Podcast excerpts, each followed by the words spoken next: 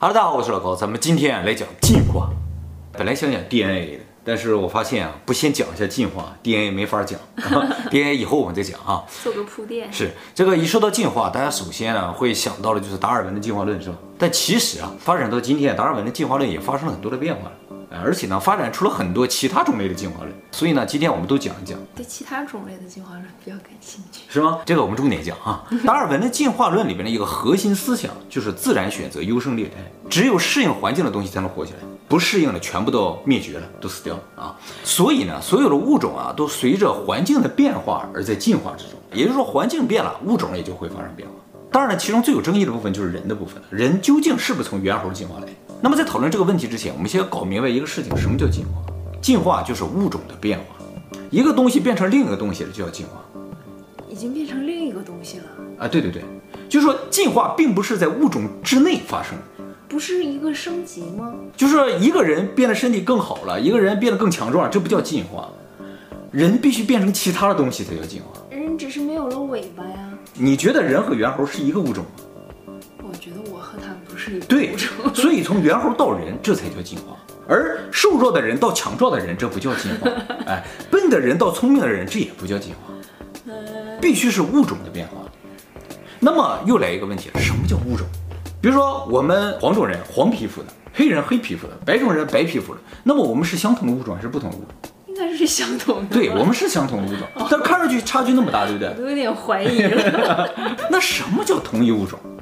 就比如说看上去完全不同的两个猴子，你说它是同一物种还是不同物种？怎么来区分物种呢？就是同一物种的东西啊，是能够繁衍后代。哦，我们和猴子之间不能够繁衍后代，所以我们和猴子不是同一物种。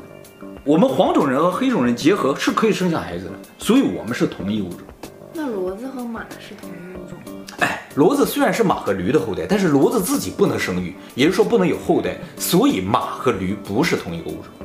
那么按照进化论，人和猴子还有猩猩啊，有一个共同的祖先叫猿猴。当然，这个猿猴现在已经灭绝了啊。所以从某种意义上来说，我们和猴子和猩猩感觉像兄弟一样，哎，都从一个东西来嘛。但是我们又不是同一个物种。那么从猿猴到人的过程就叫进化。同样，从猿猴到猩猩，从猿猴到猴子都叫进化。哦，那为什么要进化成猩猩啊？因为进化是没有方向性的，它可以变成任何东西。但是有点像了，不能说它一下变成个苹果或者什么，那倒不至于。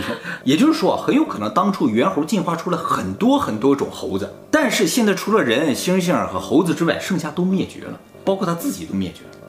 那么猿猴当初为什么会灭绝？这是一个很大的谜团啊！现在发现啊，不仅是我们人类的祖先灭绝了，任何动物它的祖先都灭绝了，更新换代了。哎，就是不存在什么。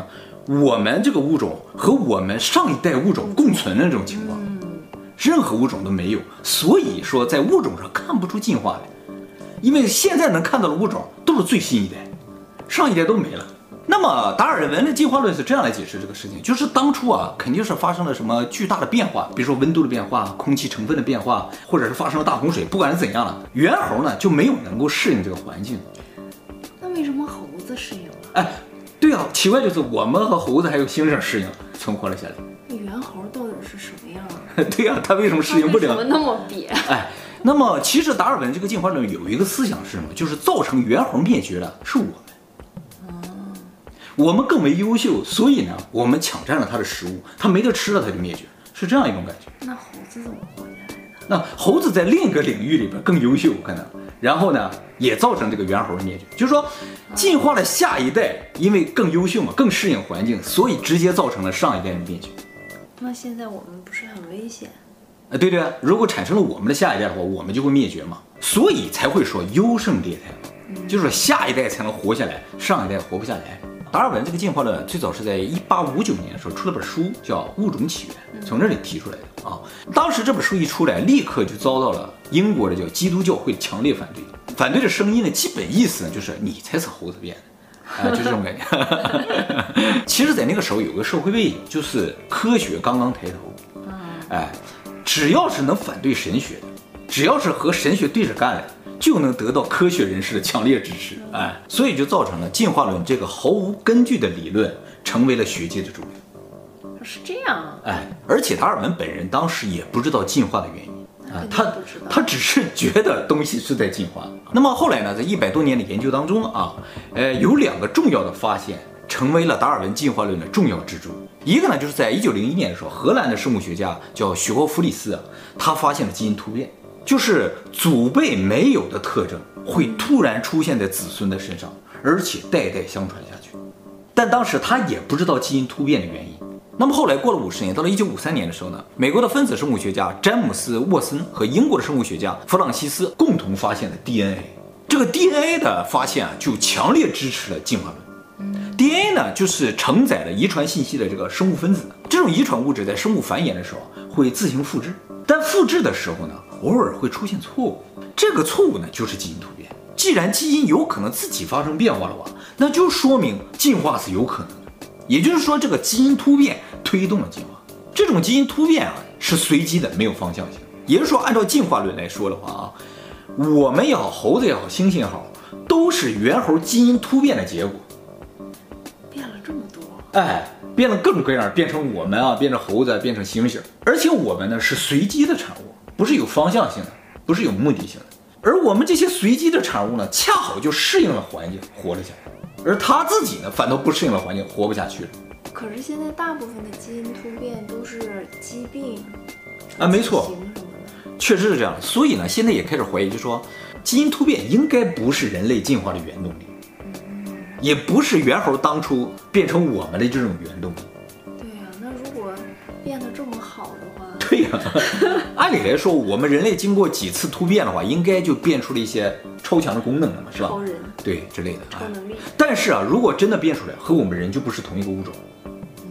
哎，我们和它之间不能够繁衍后代，所以基因突变引发进化，其实也是一个猜想。那么，总和了最原始的达尔文的自然选择的进化论和现在遗传基因学的这个理论呢，叫做新达尔文主义，学名叫做现代综合进化论。它已经和达尔文不是一个物种了。和达尔文的进化论应该不是同一个物种。那么现在这个现代综合进化论的一个标杆性人物啊，就是牛津大学的动物学教授理查德·道金斯，他是一个完完全全的无神论者，只要是有神论他就反对。哎，那么他在一九七六年的时候出了一本非常有名的书，叫《自私的基因》，引起了世界广泛的关注。这本书就是说，我们生物啊其实是 DNA 的一个载体。我们存在的意义呢，是为了帮助 DNA 让它繁衍下去，所以我们只是一个机器而已，它才是核心，它才是生命的本体。也就是说，我们的想法，我们的所有的行动，其实都是 DNA 的想法。那 DNA 是谁呀、DNA 就是生命的本源呢、那它从哪儿来呀、这个道金斯没有说，他不是无神论者吗？他应该有理有据啊。嗯，就是从一些水啊、光啊、化学反应啊变出来。水从哪来呀、水是从宇宙来的吧？宇宙是什么？谁是第一个意识？这个你得问他。那么关于道金斯的这个自私的基因啊，我们以后会专门给大家讲解啊，非常有意思的一个理论啊。那么对于现代综合进化论啊，持反对态度的主要是日本科学家。为什么？我不知道为什么，反正就日本的科学家啊，他们比较反对从西方发展出来这个进化论。其中有个非常有名的生态学家叫金希，生态学就是研究生物和环境之间的关系。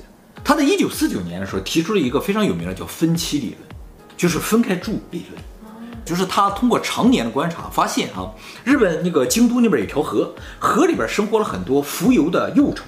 按理来说，河水流动嘛，这些浮游的幼虫很有可能是生活在一起，而且河水里边就那么些吃的嘛，大家都哪有吃就去哪就对了。但是这些浮游的幼虫因为品种不一样，它们生活在不同的地方。按照进化论的这个优胜劣汰啊，大家应该抢食物，不会分开住。你那有吃的，我上你那去抢，对不对？我这有吃，你应该过来抢。你分开住的话，很有可能因为你这没食物，你就灭绝了，不合理啊。后来他又发现一个，就是北美生活的一种小鸟，叫做北美林鹰，哎，特别可爱的小鸟啊。这个小鸟啊有很多品种，他发现有时候一棵树上住了五个品种的这种小鸟。最神奇的就是这五种小鸟，它不会随便乱住，它会把这个树啊从上到下分成五段，就像五层楼一样，每一个品种生活在不同的高度上，就在这个高度捕食。而且就生活在这儿。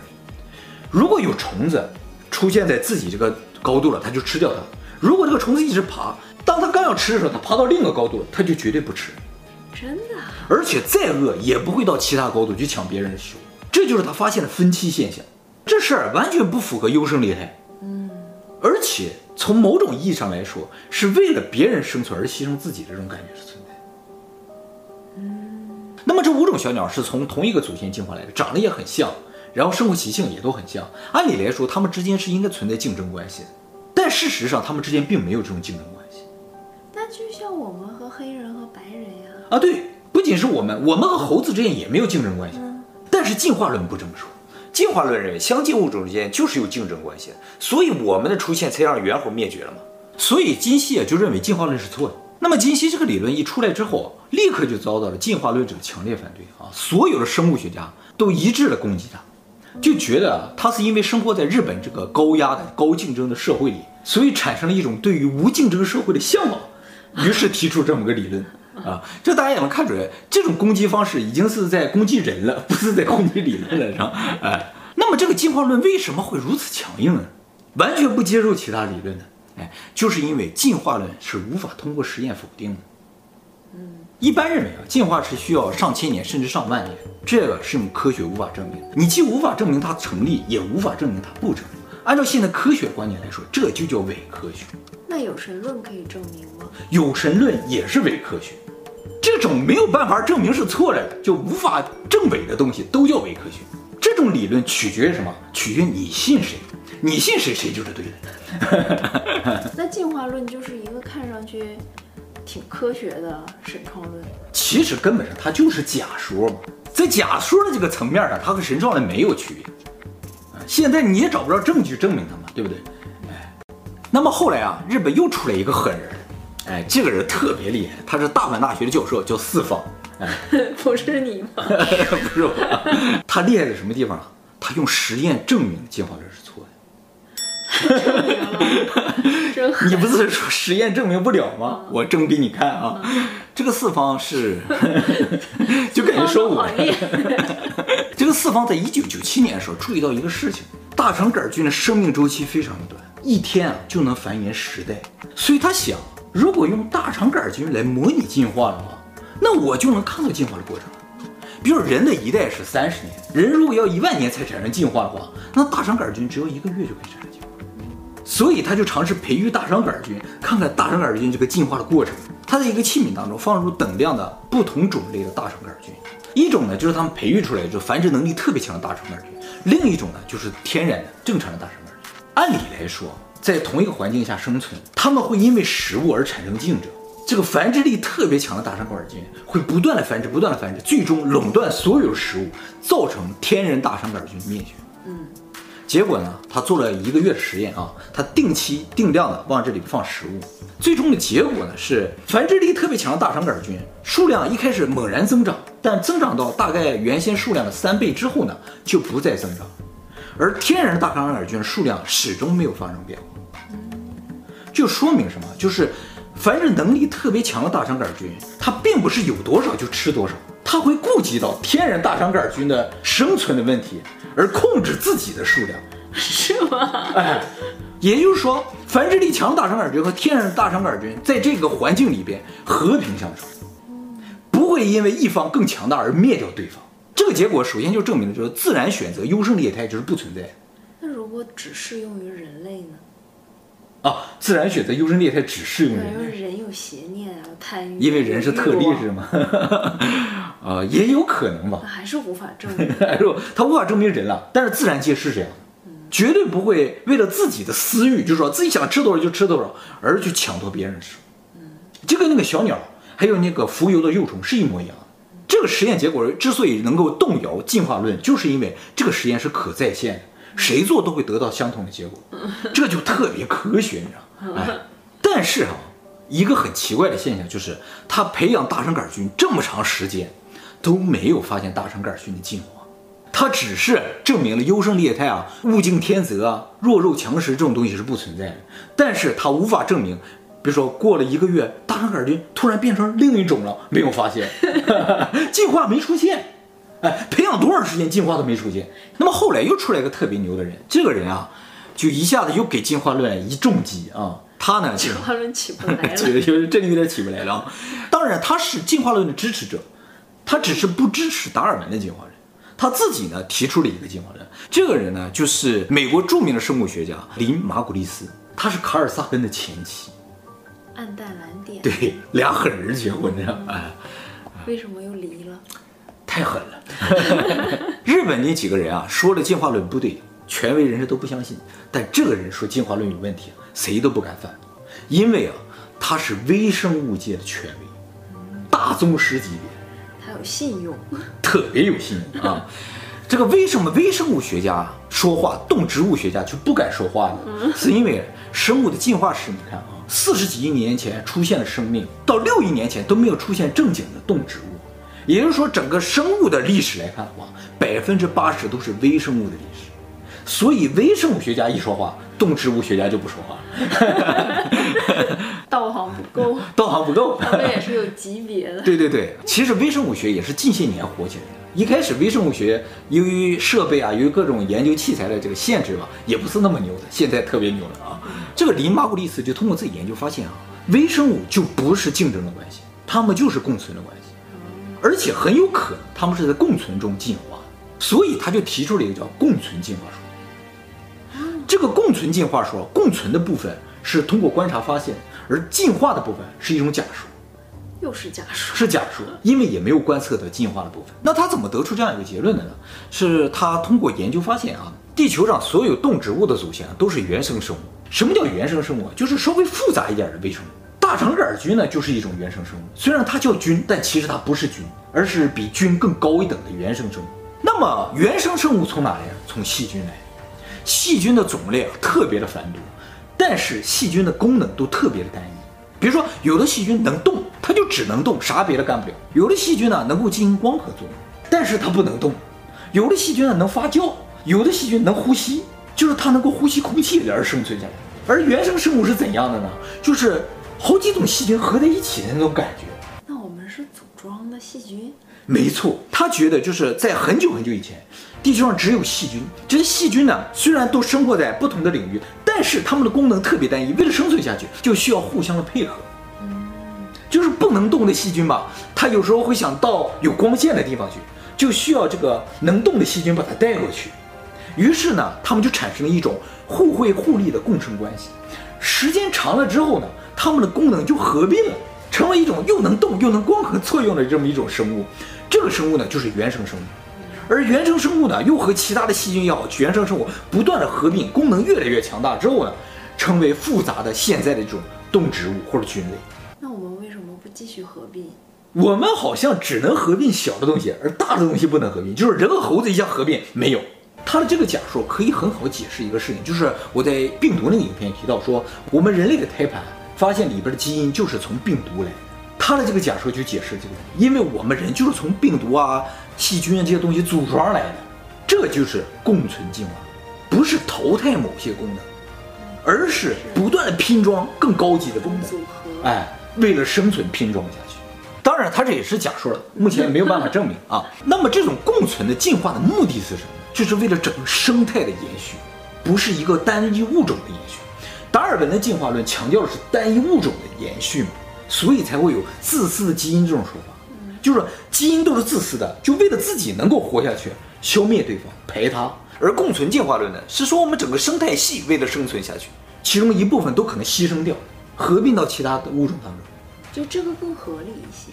这种视野，环境好的话，你才会好吗？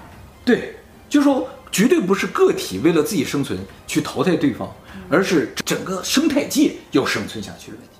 那么我们人类的基因当中呢，就拼凑了很多病毒啊、小的微生物的一些基因在里边。之后呢，目的呢，就是为了让他们的基因能够存活下去、延续下去，不然他们自己无法生存。这也是当时他们的一个条件吧。我跟你组队的话，你必须得让我存活下来。对对对，应该是这样一种感觉啊。但是我把我的功能奉献给你，我能呼吸哟。想不想要这个功能？我脸很方哟，想不想要这个功能？其实我们以前《生命起源》的影片里提到了，就是说在大肠杆菌身上发现了一个非常神奇的现象，就是它那个鞭毛，它是鞭毛下面有一个装置器官啊，这个器官呢，是由二十五种蛋白质组成的，它每分钟能旋转两万转，比一般的法拉利、兰博基尼都快，跟那个 F1 赛车是差不多速度的。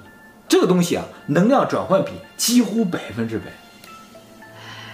没有一下浪费，没有浪费的东西，所有能量、生物能全部都转换成动能。换句话说，在我们人类看来，这个东西是完美。像这种东西，我们人类是造不出来的，但在大肠杆菌身上它就有，而且这个东西十几亿年、几十亿年以前就已经存在在大肠杆菌身上。你说它是谁设计的？这绝对不是偶然自然产生的。那你问道金斯啊？道金斯拒绝回答。这个东西一看就是精心设计，而且这个设计能力也是我们现在人类也无法比拟。而这个设计的生命的东西，它不管是大自然也好，还是神也好，它一定是有智慧。它没有，它没有智慧是不可能设计出这种东西的。那么这种生物体内这种器官都是完美的这种现象啊，呃，有一个专门的理论研究它，叫做智能设计假说。哎，就是一个假说。对对，也是个假说。就是说有某一种智慧，它是不是生命我们都不知道，它设计了生命。这种理论它不属于神创论，也不属于进化论，它是用科学的手段来讨论神创论的可能性的。就是你就感觉这个东西应该是神创的。但是我不信神，我就一定要用科学的手段找到这个造物主，他就智慧意识，他是什么？我一定要找到他，是这么一个学科啊。就是他要用科学的手段找到大圣灵，哎，没错，哎，来证明大圣灵他不是神，你知道吗？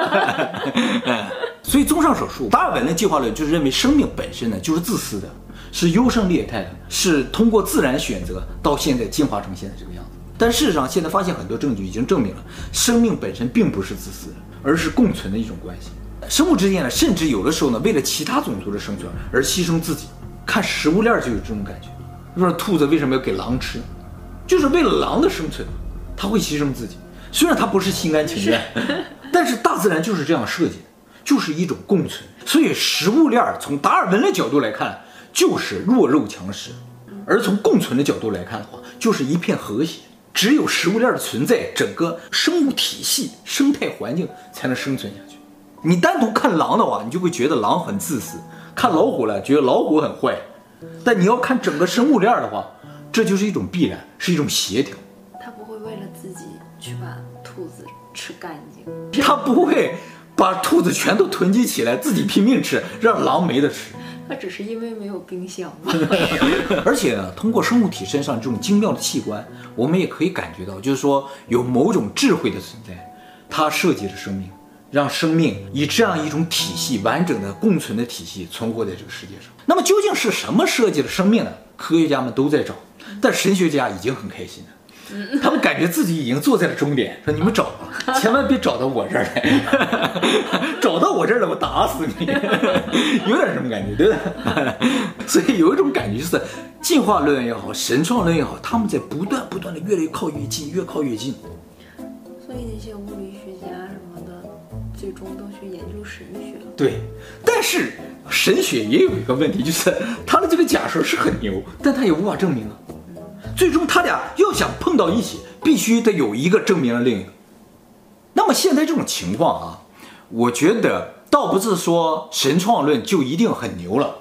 之所以会产生现在这种情况，我觉得有两种可能：一个就是神创论真的是对的，就说人说的是对的，所以你变不倒嘛。而且科学研究研究就开始往他靠拢了嘛。还有一种可能，就不是神创论是对的，而是。这个世界啊，它就是非逻辑的。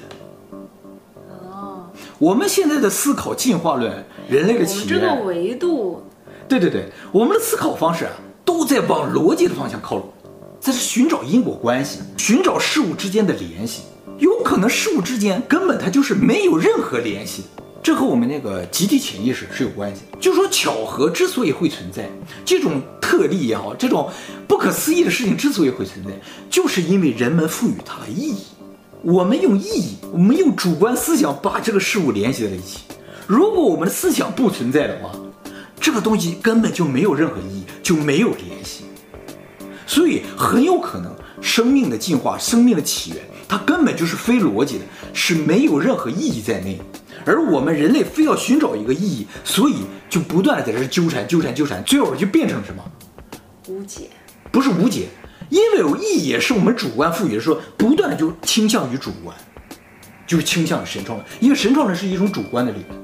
啊，我不知道大家能不能理解。我的意思就是说，荣格他想说明一个事情，就是这个世界就是主观，由意识所决定的，甚至说这个世界就是一个意识。所有客观事物之间的联系，其实都是你想出来的。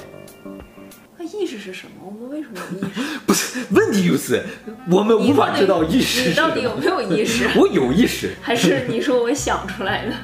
也有可能是这样的。那是我让佩索斯成为首富的。没错，在你的世界里，佩索斯就是首富；在我的世界里，当然佩索斯也是首富，是我让他成为首富，咱们都让他成为首富。哦，我知道了，就是集体潜意识，大部分的人让他成为首富，就是这样的。成为首富。所以荣格的理论是无敌的、无解的，他能够解释一切的事情。哦，一个人的意识不行。你知不知道荣格理论来自哪？